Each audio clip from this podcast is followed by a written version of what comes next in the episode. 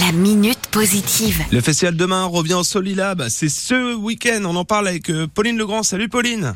Salut Sylvain. Deux jours d'animation, de concerts, d'ateliers de seconde main et le tout à l'initiative des Écosolis. Oui, absolument. C'est euh, la grande fête du réemploi solidaire, euh, donc euh, à l'initiative des Écosolis, qui regroupe en fait les acteurs de l'économie sociale et solidaire. Et on veut montrer à tous que c'est possible de consommer autrement. Il y a une soixantaine d'exposants qui seront présents sur les deux jours. C'est une sorte de grande braderie de la seconde main avec plein d'ateliers, euh, d'animations qui vont ponctuer euh, ce festival demain. Oui, par exemple, on aura euh, Trocanton, donc vers Ancenis, la recyclerie Nord-Atlantique.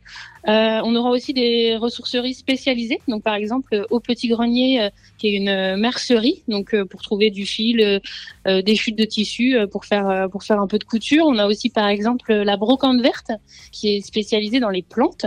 On a plein plein d'acteurs. L'idée c'est de montrer que le réemploi, euh, ça concerne un peu euh, tout. Ça peut être euh, beaucoup d'objets différents. C'est créatif. C'est pas forcément des vieilleries qu'on a dans les placards, mais au contraire, c'est des objets euh, bah, un petit supplément d'âme, euh, des objets uniques, et c'est euh, et c'est abordable. On va chiner à prix abordable, c'est important de le dire. Ouais. En parallèle, il y a plein d'ateliers créatifs qui seront euh, là aussi organisés avec différentes structures, exposants. Oui, absolument. On a à la fois des ateliers créatifs euh, pour les enfants. On va venir euh, découper, coller, peindre avec euh, des matériaux euh, de récup.